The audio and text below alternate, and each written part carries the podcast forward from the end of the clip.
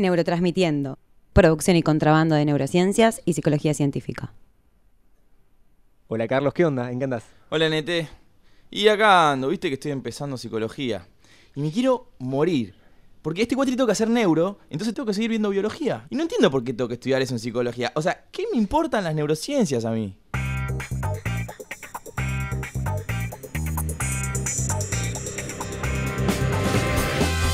Bienvenidos al podcast de Neurotransmitiendo, un espacio que creamos para hablar de cosas piolas de psicología y neurociencias. La idea es que aprendas algo nuevo en el bondi, en tu casa o mientras estás barriendo, porque obvio, limpiar sin música o sin podcast es durísimo. Mi nombre es NT y voy a invitar en cada episodio a personas que son cracks en distintos temas para tratar de responder a las preguntas de mi primo Carlos. Carlos, ¿estás comiendo en el estudio? Ah, ¿ya, ya estamos grabando? En el episodio de hoy vamos a contarles a ustedes y a Carlos qué son las neurociencias. Para eso trajimos a un especialista con quien vamos a tratar de entender qué tiene de pie esta disciplina y por qué podría importarle a alguien que le interesa la psicología, como a Carlos. ¿Qué? ¿Va a venir acá con nosotros? No, no, bueno, no va a estar acá presente, pero vamos a poder hacerle algunas preguntas que, que creamos. Hola Mariano, ¿cómo va todo? Estoy acá rodeado de pájaros que quizás los escuchen y están cantando a lo loco desde hace tiempo. Escucha, escucha, estamos grabando un podcast con mi primo acá y, y nos vendría súper bien poder hacerte algunas preguntas. Igual si querés primero presentate. Soy Mariano Sigman, soy físico, de, me gradué en física en la Universidad de Buenos Aires. Y luego hice un doctorado en neurociencia en Estados Unidos y seguí con mi carrera entre Francia y luego en la Argentina. Eh, dirigí durante varios años el laboratorio de neurociencia en el Departamento de Física de la Universidad de Buenos Aires y después, eh, hasta el día de hoy, el laboratorio de neurociencia en la Universidad de Itela y ahora vivo hace dos años en Madrid. Hola, yo soy Carlos, estudio psicología y bueno, ahí termina mi currículum por ahora. Che, escuchame Mariano, estamos empezando a hablar sobre las neurociencias, porque Carlos me estaba preguntando por qué él, estudiante de psicología, tiene que saber sobre neuro. Si te pregunto a vos, ¿qué son las neurociencias? ¿Qué, qué tenés para decirnos? La neurociencia etimológicamente es, muy clara y contundente. Es la ciencia que estudia las neuronas. Eh, por lo tanto, la neurociencia es la ciencia que estudia las, neuronas y el cerebro. Lo que pasa es que después, eh, como el cerebro es, un órgano muy amplio en, en, en aquello que produce, porque produce pensamiento, la idea de la neurociencia se ha extendido a muchos otros dominios, que lindan a veces con el estudio del pensamiento mismo, sin tanto foco en el órgano, que lo que tradicionalmente y hoy en realidad debería llamarse psicología, psicología experimental, psicología cognitiva, psicología pura, el estudio del pensamiento, de la psiquis, eh, y muchas veces a aplicaciones de, de, del pensamiento humano, por ejemplo, la neurociencia de las decisiones, la neurociencia de la economía, la neurociencia de la política. Entonces, como el pensamiento de alguna manera linda con todo y como el cerebro está en el origen del pensamiento, hoy hay un, cierto abuso de agregarle una etiqueta de neuro a cuanta cosa uno puede imaginarse. Eh, en última instancia, la neurociencia debería estar de alguna manera u otra eh, relacionada a un estudio del órgano que produce el pensamiento, que es el cerebro. El estudio del pensamiento fuera de eso si bien uno muchas veces la llama neurociencia, formalmente quizá no lo sea. El otro día hay un cartel de neurofútbol. ¿Eso sería neurociencia o no? Bueno, en realidad depende, aunque probablemente no. Eh, muchas veces lo que pasa es que esas personas dicen que hacen cosas neuro, pero en realidad lo neuro termina apareciendo en el título y no, no mucho más allá. ¿Y entonces qué sería lo neuro? Si te lo tengo que decir como muy resumidamente, lo neuro es todo eso que tiene que ver con el sistema nervioso, con el cerebro. Ah, ok. Se dice que el cerebro es el órgano más importante, ¿no? El cerebro es un órgano, es uno de los órganos que constituyen nuestro cuerpo. Eh, no es ni más ni menos importante que otros, en realidad. Eh, es uno al que le tenemos mucho aprecio porque, porque de alguna manera está ligado a todo, casi toda nuestra actividad mental, a lo que pensamos, a lo que soñamos, a lo que imaginamos y es importante estudiarlo por muchas razones distintas y de distinto gusto de cada persona. Es importante estudiarlo porque nos permite justamente entender el pensamiento. Eh, es importante estudiarlo en relación a la salud también, porque nos permite entender eventualmente cómo mejorar enfermedades que tienen que ver con el cerebro. Y también creo que es importante entenderlo porque nos permite hacer algo que hoy está muy en boga, que es tratar de emular la inteligencia. De alguna manera el cerebro es el único órgano que conocemos hoy que produce inteligencia, el cerebro humano el cerebro de otros animales, pero nada obliga que la inteligencia resida en el cerebro, de hecho nosotros nos esforzamos mucho para armar inteligencia en otros sustratos, y entender el cerebro es una muy buena manera de hacer eso. Ok, ok, el cerebro es la base de todo esto que nombró Mariano. Pero no entiendo cómo funciona, me queda esa duda. Si tienen que responder rápido y conciso, como en un minuto, ¿cómo sería? Pasa que eh, un minuto me parece un poco poco para responder. Igual vamos a ver qué onda, si Mariano puede respondernos a tu pregunta pretenciosa. Me piden que explique cómo funciona el cerebro en, un minuto, eh, cosa que por supuesto es imposible. Yo pudiese responder eso, se hubiese acabado la ciencia del cerebro. Eh, hay en el, en el, Congreso de Neurociencia de Estados Unidos solamente hay 35.000 personas cada año que comunican los resultados de noches y de días de trabajo, es decir, es el agregado de horas y horas y horas de, ímpetu y de impulso humano por tratar de entender algo. Y uno se va a ese congreso tan grande, es una, una cancha de fútbol llena de científicos, pensando en cómo funciona el cerebro. Y nunca hay una respuesta sintética para eso. Una pregunta válida es si algún día podríamos responder cómo funciona el cerebro en pocos minutos. O si la respuesta a esa será un libro de cientos y de miles de páginas y ni siquiera sabemos la respuesta a esa pregunta.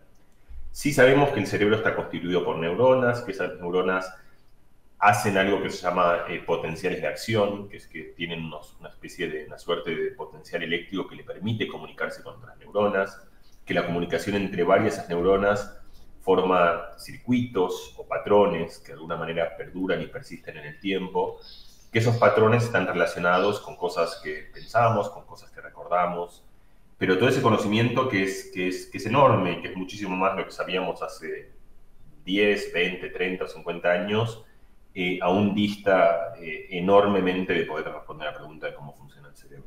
Me enteré otra vez leyendo el diario que un par de científicos encontraron el área específica del cerebro donde se procesa el fanatismo por tu equipo de fútbol.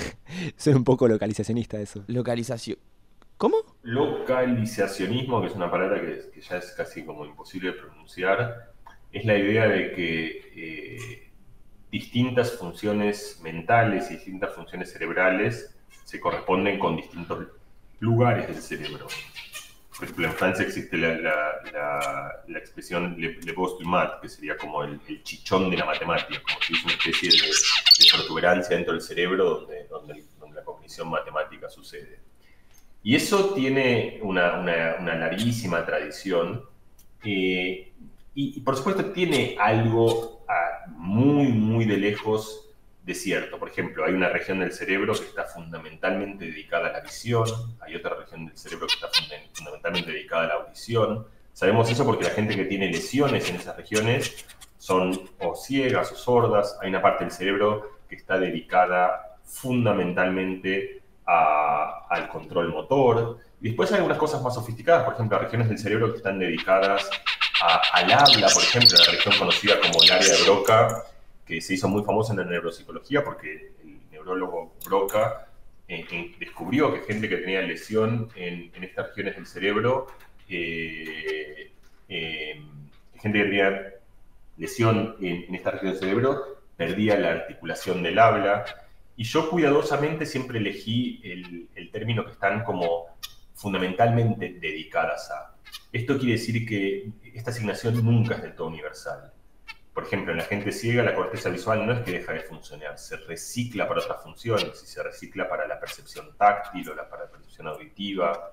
El área de Broca no es exclusivamente del lenguaje, es un área que además tiene que ver con, con un montón de otras cosas que son similares al lenguaje, como por ejemplo eh, pensar en, sintaxis, pensar en música, pensar en jerarquías, pensar en composiciones, que son cosas muy propias del lenguaje. Entonces, digamos que el cerebro tiene sin duda cierto grado de especialización, que a primer orden y de manera, digamos, vista muy de lejos, esa especialización tiene cierta localización. O sea, no, sería justo decir que eso es completamente falso, eh, como tampoco es justo pensar esa vieja imagen clásica donde uno ve un cerebro dividido en 86 módulos, cada uno de los cuales realiza una función el cerebro está altísimamente conectado. Eso hace que, distintas funciones en general estén distribuidas a lo largo de todo el cerebro y que haya una enorme superposición espacial en los circuitos que agencian o que gobiernan o que codifican distintas funciones. Pero dicho esto, eh, eso sucede en un cierto marco en el cual hay, hay un cierto territorio de especialización. Entonces, como muchas ideas en la ciencia, eh, es importante graduarlas y, tamizarlas, es decir, no es, es, un disparate pensar que, que, el código cerebral es que distintas funciones se corresponden con distintos lugares, eso corresponde a un estado tremendamente infantil y absurdo de la neurociencia, pero la reacción a eso de decir no existe ningún tipo de localización tampoco es cierta. Hay una, coexistencia, una convivencia entre cierto grado de especialización en regiones del cerebro y una enorme versatilidad que el cerebro tiene para reciclarse y por lo tanto para que distintas funciones se extiendan a lo largo y ancho del cerebro. Las neurociencias son un campo de conocimiento relativamente nuevo y todavía resta mucho para saber cómo funciona el cerebro. Pero esta pregunta puede ser encarada de distintas formas. Así se desprenden distintos tipos de neurociencias. Por ejemplo, tenemos la neurociencia molecular, celular, cognitiva, computacional y muchas otras más. De todo esto, eh, lo que más nos interesa desde la psicología es estudiar el sistema nervioso en relación con la conducta y con la mente, con muchas, muchas comillas. Y de esto se encargan las neurociencias cognitivas. Como decía antes, la neurociencia es muy amplia eh, va desde gente que estudia, las neuronas son células, esas células tienen toda una maquinaria celular y hay gente que hace neurociencia estudiando detalles muy específicos de esa maquinaria, por ejemplo, un canal en la membrana de una neurona o, aspectos muy biofísicos de una neurona. Hay gente que le interesa más estudiar cómo muchas de esas neuronas forman circuitos y en esa suerte de escala que va desde lo más pequeño hasta lo más general, hasta lo más grande, hay gente que lo que le interesa es entender cómo eventualmente de todos esos cientos, miles y millones de neuronas resulta la cognición.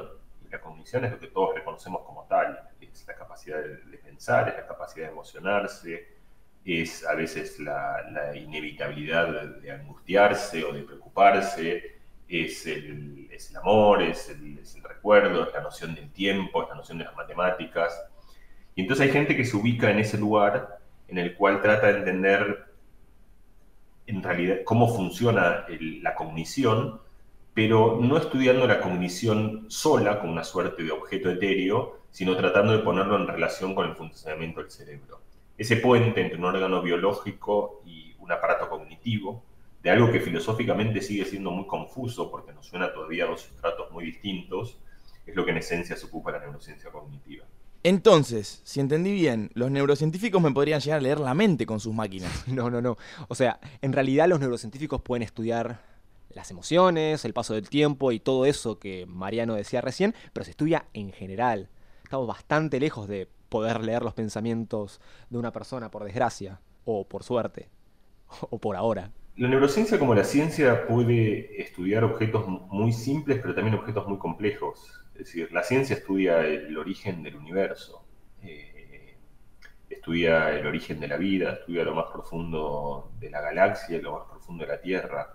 Es decir, de alguna manera, la ciencia ha sido una herramienta dentro de nuestro gran bagaje cultural que nos permite ir más allá de, ciertas intuiciones de lo que es posible y de lo que no es posible. Es decir, hace años parecía imposible dar la vuelta al mundo y ahora le damos la vuelta al mundo porque hemos tenido una ciencia que ha desarrollado eso imposible, parecía imposible mirar al cielo y poder decidir algo respecto del cosmos o de lo que nos rodeaba que fuese más allá de una charla de café. Es decir, de alguna manera la ciencia le va ganando eh, terreno a lo, a lo desconocido, a lo inexplicable, y por lo tanto yo no creo que haya ningún problema que a priori sea demasiado complejo o intratable para la ciencia. Sí hay problemas que presentan dificultades sustanciales y sobre todo cuando esas dificultades tienen que ver con que directamente la pregunta está mal planteada. Y el ejemplo de la conciencia yo creo que es uno de esos, porque es muy difícil hacer una ciencia de la conciencia si uno no tiene claro de qué habla uno cuando habla de la conciencia. Yo creo que hasta que no tengamos una, que no la tenemos, digamos, una, una, una filosofía de la mente adecuada, va a ser difícil hacer una ciencia de la conciencia contundente. Eso no quiere decir que uno no pueda hacerla, a mí siempre Borges hablaba siempre de eso, de cómo uno, que en esencia creo que tiene que ver con, con, la finitud de la vida, es decir, uno, uno entiende que uno nunca va a resolver en última instancia todos los problemas, pero eso no impide de ninguna manera el poder aproximarse a ellos. Y la ciencia es fundamentalmente así. No solo la ciencia de las cosas muy complicadas, sino toda la ciencia. Eh, nunca es del todo resolutiva. Es decir, Newton parecía que había resuelto un problema, después, 400 años después, nos dimos cuenta que en realidad estaba equivocado y que ese problema era cierto, no estaba equivocado, pero que ese problema era cierto en un rango que no era tan genérico como en otro momento hubiésemos pensado, porque a velocidades extraordinariamente grandes el mundo se volvía relativista. Entonces, eh, la ciencia siempre se trata indefectiblemente de, de, modelos parciales eh, y por lo tanto es una herramienta que, que, es todo terreno y que está bastante bien preparada para meterse en, en la jungla de los problemas más difíciles.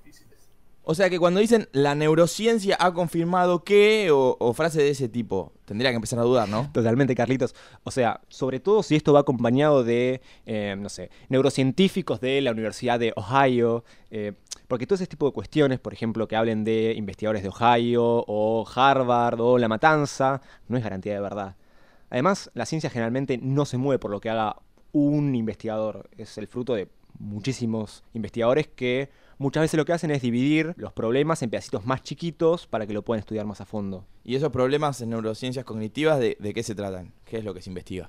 La investigación en neurociencia cognitiva en general requiere de la experimentación del comportamiento humano. Es decir, por ejemplo, tiene que ver con, pongamos un ejemplo para que no sea tan general, con medir la capacidad de memoria. Entonces uno hace experimentos donde uno sistematiza y vuelve cuantitativa preguntas muy generales, como por ejemplo, ¿cuántas cosas puede recordar alguien? ¿Durante cuánto tiempo? ¿Qué hace que se recuerden más? ¿Qué hace que se recuerden menos? Y eso sería un ejemplo de cómo la neurociencia cognitiva puede hacerse preguntas. Algunas personas recuerdan más, otras menos. ¿Por qué?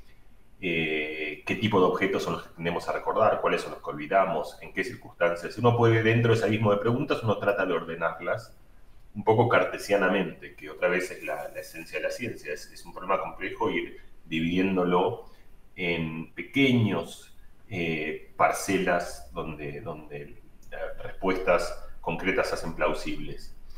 Y, la neurociencia cognitiva lo que intentaría sería relacionar eso con saber al mismo tiempo qué pasa en el cerebro cuando uno está tratando de recordar o cuando uno trata de evocar algo que uno recordó, entonces, por ejemplo, en, este dominio en particular hay una, enorme cantidad de investigación que ha descubierto que hay distintas etapas, una donde se escribe la memoria, otra donde se practica la memoria, otra donde se expresa y se evoca la memoria, y que cada una de estas cosas, que en el lenguaje coloquial nosotros las unimos dentro de lo que llamamos un recuerdo, que en realidad tiene muchos elementos constituyentes, se trata de encontrar un poco cómo funciona, que es como si uno preguntase, bueno, hay un coche y no quiere entender cómo es que anda, entonces uno abre el capó y trata de entender que hay un motor, que ese motor tiene tiene, tiene pistones que mueven cosas y que hay muchas partes que resultan en, aquel fenómeno observable, que es que el coche se mueve, en el caso de la neurociencia cognitiva, en aquel fenómeno observable, que es que la memoria sucede.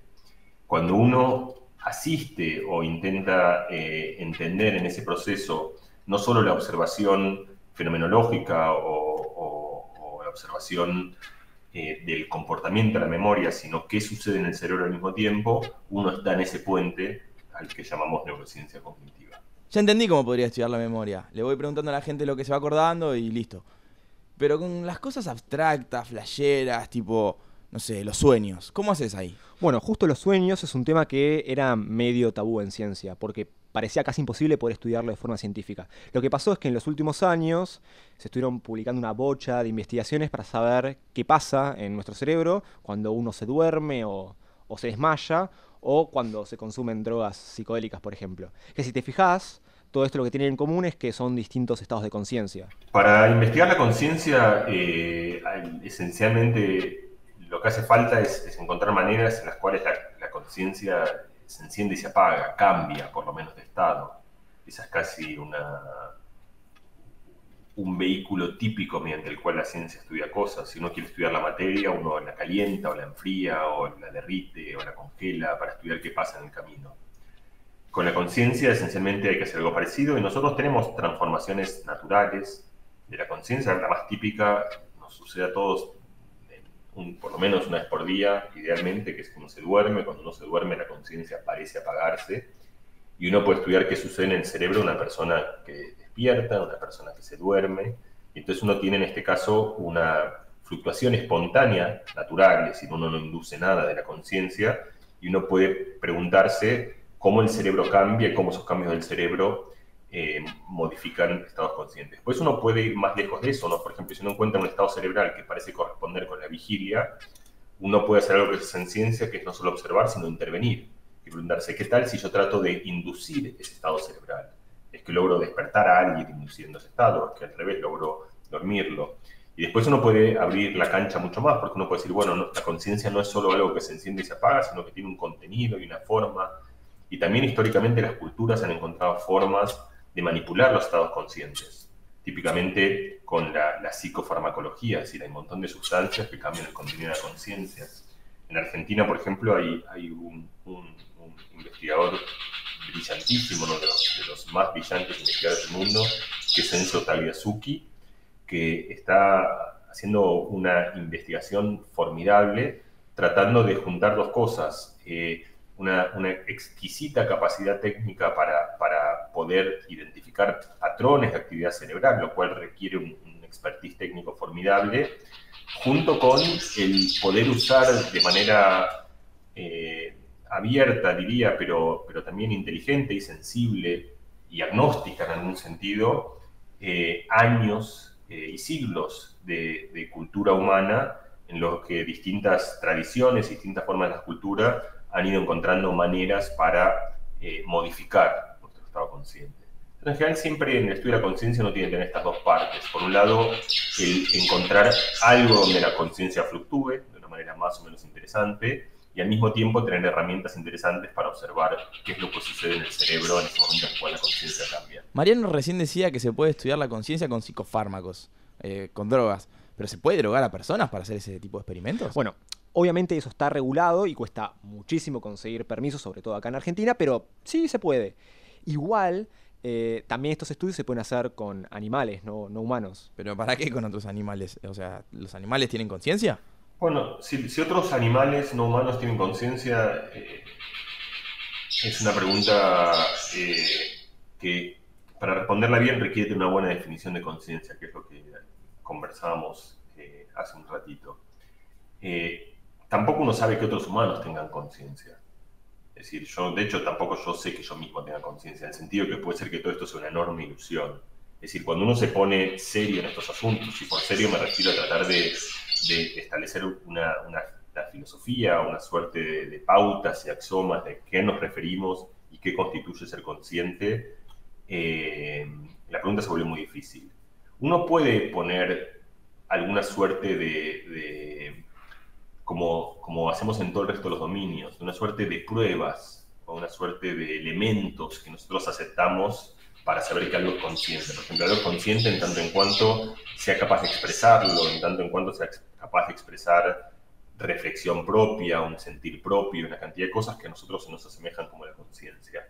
Si eso es así, eh, y si uno acepta esta definición de conciencia, yo creo que es bastante claro que animales no humanos tienen conciencia también creo que es bastante claro que nada impide que en un futuro eh, agentes que no son biológicos, es decir, implementaciones en, otro tipo de sustratos, nada impide que en última instancia eh, tengan conciencia. Pero de vuelta, esto, esto entramos claramente en un espacio de conjeturas, sobre todo porque no tenemos una, definición clara de cuándo un sistema es consciente. ¿Qué significa que un sistema sea consciente? Ya uso a propósito de la palabra sistema para no referirme ni a persona ni animal, sino a un objeto. Y hay gente en la neurociencia que dice, por ejemplo, que Google es consciente, cosa que yo no pienso, yo pienso que es un disparate, pero, pero para contar cómo, cuando uno dice, bueno, ¿qué opina la ciencia de? Por supuesto, la ciencia no opina de manera eh, comulgada y consensuada sobre esto, lo que hay es una enorme disparidad de pensamientos en un problema que es eh, tremendamente difícil.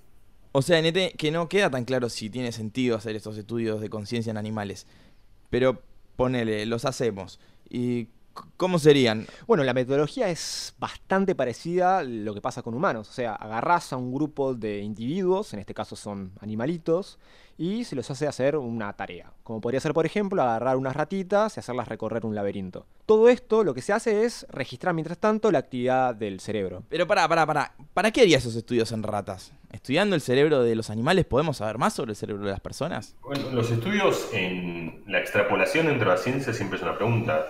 Eh, la pregunta se puede extrapolar de animales a humanos, otra pregunta se puede extrapolar de un humano a otro humano. Eh, y la respuesta a eso, por supuesto, es algunas cosas sí, otras no. Eh, nosotros somos mamíferos y, nos parecemos enormemente en, nuestro genoma y también en, un montón de cosas a, nuestros primos mamíferos. No solo a, los monos, también a, los ratones y a los perros y a los gatos. Es decir, tenemos un sistema respiratorio que no es tan distinto, tenemos un sistema circulatorio que no es tan distinto, tenemos un sistema digestivo que no es distinto, y tenemos un cerebro que tampoco es tan distinto. Y ese cerebro que tampoco es tan distinto hace que un montón de funciones sean muy similares y por lo tanto la comprensión en un modelo animal sea útil y extensible a otros modelos animales. Después hay, por supuesto, cosas idiosincráticas. Es decir, nosotros somos la única especie que, escribe libros, que hace poesías. Entonces, por supuesto que, que los otros animales también tienen formas de cultura, tienen formas de lenguaje, tienen, hacen herramientas, enseñan, eh, tienen proyecciones, es decir, pueden imaginarse el futuro y actuar de acuerdo a eso. Es decir, aún esas cosas que sentimos que son exclusivamente humanas, rara vez lo son tanto, en el sentido de que es muy difícil encontrar algo que los humanos hagan y que nadie más haga. Lo que sí creo que es bastante evidente es que hemos sido, nos hemos especializado como especie en, en un uso flexible de nuestro, nuestro ambiente, del cual dicho sea de paso, hemos, hemos abusado quizá enormemente y recién ahora nos damos cuenta, lo cual nos ha permitido hacer ciudades, hacer aviones, viajar a la luna, escribir libros, pensar sobre nosotros mismos, tener esta misma conversación que estamos teniendo. Entonces, para muchas de esas cosas, los modelos animales en animales no humanos no serán válidas si uno quiere estudiar algunas cosas que son muy idiosincráticas de, de la especie humana. También a veces los modelos animales son justamente interesantes para entender eso, es decir, ¿Qué, fue aquello del cerebro humano que nos permitió esta forma de expresión, esta forma expresiva como especie? Hay mucha gente que trata de entender eso, es decir, ¿qué hace humanos a los humanos? Eh, acá, por supuesto, uno tiene distintas eh, eh, maneras de acercarse a este problema. Hay, hay abordajes, digamos, religiosos, donde hay una diferencia sustancial en algún tipo de contenido entre lo humano y animales no humanos la ciencia en general muchas veces hace el esfuerzo de mostrar cómo algunas diferencias que parecen extraordinarias y gigantes e irreconciliables, en realidad no lo son tanto. Es decir, que nosotros, pese a que por ahí pensemos que como especie somos tremendamente distintos a otras especies, en realidad somos bastante parecidas y que pequeños cambios en la maquinaria que nos constituye resultan en estas diferencias que en la superficie parecen tan extraordinarias. Bueno, por ejemplo, hay algo que me parece a mí, solo hacemos las personas y que el resto de los animales no. Tipo, poder elegir tomar decisiones, hacer cosas libremente. Bueno, ahí nos estamos metiendo en un quilombito, porque lo que pasa es que ni siquiera los científicos se ponen de acuerdo en eso. ¿Qué? ¿Piensan que los otros animales también toman decisiones libremente? En realidad es, es al revés. Eh, lo que muchos científicos piensan es que ni siquiera los seres humanos eh, tomamos decisiones libremente. Tampoco existiría para nosotros, los humanos, el libre albedrío. O sea que esto de que tomamos decisiones en forma libre, en realidad podría ser solo una ilusión. Si tomamos decisiones conscientes o no, es otra vez un problema antiquísimo de, la filosofía, es el problema del libre albedrío. Eh, todos nosotros sentimos que tomamos decisiones conscientes. Es decir, por ejemplo, yo siento que elegí dar esta entrevista y siento que cuando me haces una pregunta elijo qué responder y qué no de alguna manera. Entonces la pregunta es, ¿quién es ese yo que elige eso? dónde habita ese suerte de homúnculo. Cuando uno empieza a cuestionarse esa idea, y algunos científicos lo han hecho, lo que uno encuentra es algo que, viene en línea con, otra tradición científica, que es la tradición de que en última instancia el universo está compuesto por materia eh, que, de alguna manera reacciona de acuerdo a leyes de la física, de la química, de la biología, y cosas que nos parecían muy extraordinarias cosas que nos parecían de alguna manera estar exentas de estas reglas, como por ejemplo la vida misma, hace tiempo hemos descubierto que en realidad no lo es tanto, es decir, hemos descubierto que algo que parecía fundamental como la vida, en realidad es un estado bastante atípico y bastante llamativo y bastante decoroso, digamos, de la materia, pero que no requiere otro tipo de reglas. Lo mismo nos pasa con, con la conciencia. Sentimos que para pensar la conciencia hace falta agregar algo más. Es una especie de necesidad que deviene de una enorme incomprensión que tenemos del problema. Pero puede ser que algún día entendamos que no, que simplemente entendiendo cómo evolucionan los átomos de hidrógeno y de eso yendo sin tener que hacer toda esta escala reduccionista, no estoy abogando por eso de ninguna manera, pero digo, pensando cómo funciona la materia, eventualmente podamos constituir eh, y forjar, incluso, ¿por qué no?, eh, sistemas eh, que son conscientes. Y si eso es el caso, entonces la pregunta del libre albedrío merece una, una pregunta muy seria. Es decir, puede ser que toda la, percepción y registro consciente que uno tiene de que uno es el, habitante o el protagonista o el director de sus propias decisiones, no sea más que una suerte de ilusión. Eh, esa posibilidad yo creo que, existe muy claramente. Eh, es un terreno en el cual me parece que sabemos tampoco que es muy difícil tomar un partido muy fuerte por una idea o por la otra. Pero la idea de que el libre albedrío sea una, enorme ilusión eh, parece bastante razonable, de acuerdo a todas las cosas que conocemos. Ahora, esa idea es problemática, porque si es decir, de alguna manera, un enorme aspecto de las, de las sociedades que nos constituyen se han forjado por, justamente por la noción de que una persona, cada persona tiene una suerte de, de, de responsabilidad sobre lo que hace. Eh, y si uno niega la posibilidad del libre albedrío, también uno está negando la posibilidad de la responsabilidad. Es decir, si yo hago algo y, en realidad yo no elegí hacer nada, no puedo ser juzgado por eso, porque simplemente uno podría juzgar a las leyes de la naturaleza, pero no a mí. Entonces, esa paradoja de, del momento en el cual uno niega el libre albedrío es bastante evidente y de ahí sale como toda una, una, corriente pragmática de la que yo me identifico, me parece bastante razonable, que es gente que piensa que es muy probable que el libre albedrío sea toda una ilusión, pero que hay que vivir como si no la fuese. Eh, hay que hacer como muchas otras ilusiones de la vida, hay un montón de ilusiones de la vida que uno sabe que son ilusiones, pero que uno elige convivir con ellas, porque no conviene recordarse todo el tiempo que en realidad es una ilusión. Eh, respecto al libre albedrío, yo creo que no tenemos de ninguna manera algo así como una suerte de demostración que es una ilusión, ni mucho menos. Hay gente que, diría eso, yo no, lo estoy diciendo acá y no lo pienso. Eh, de vuelta, pienso que, es, que, es, un espacio de enorme ignorancia, pero pienso que es posible que sea una ilusión y que no seamos realmente. Es decir, puede ser que seamos conscientes de nuestras decisiones en tanto en cuanto nosotros observamos nuestras decisiones, pero eso no quiere decir que seamos los agentes eh, que originan en lo que se llama convoliciones, con voluntad de esas decisiones. En tal caso, no existiría algo como el libre albedrío, sería una suerte de ilusión, y podemos conversarlo después, hay, algunos, algunos experimentos que parecen sugerir eso, pero de vuelta, aun si eso fuese así, eh, yo creo que como personas y como sociedades tenemos que vivir como si de hecho sí hubiese albedrío, porque si no, eh, el mundo sería una catástrofe. En el episodio de hoy estuvimos hablando sobre neurociencias. ¿Qué son y por qué hablamos de las neurociencias? ¿Y qué relación existe entre neurociencias cognitivas y la psicología? Además, nos metimos en uno de los temas más apasionantes para mí de las neurociencias, que es la conciencia. Y nos hicimos algunas preguntas que siguen abiertas, como por ejemplo si los animales tienen conciencia y si existe el libre albedrío. ¿Te queda más en claro ahora, Carlos, por qué neuro tiene sentido verlo también en psicología? Sí, sí, ahora entiendo más. ¿Sabes que me quedé flasheando con una cosa? Esto de que ni siquiera sabemos si nosotros somos conscientes. O sea, podríamos ser una simulación. O solamente el sueño de alguien, tipo sueño tuyo, NT. O de Mariano. O, o peor, de los pájaros de Mariano.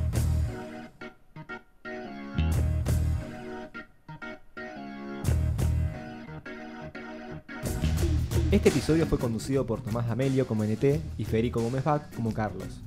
Producido por Federico Gómez Bach y Alejandra Torres. En la producción periodística y la investigación, Mariano Díaz Rivera, Nicolás Bruno, Tomás Amelio, Manuel Correa Freistad, Irene Bon y Antonella Giordano Furchi. En la edición, Federico Gómez Bach y Alejandra Torres. Neurotransmitiendo es un proyecto de producción y contrabando de psicología y neurociencias que surge con el fin de armar un puente entre la ciencia y la práctica de estas disciplinas. Seguimos en Instagram como arroba neurotransmitiendo. Gracias, vuelvo prontos.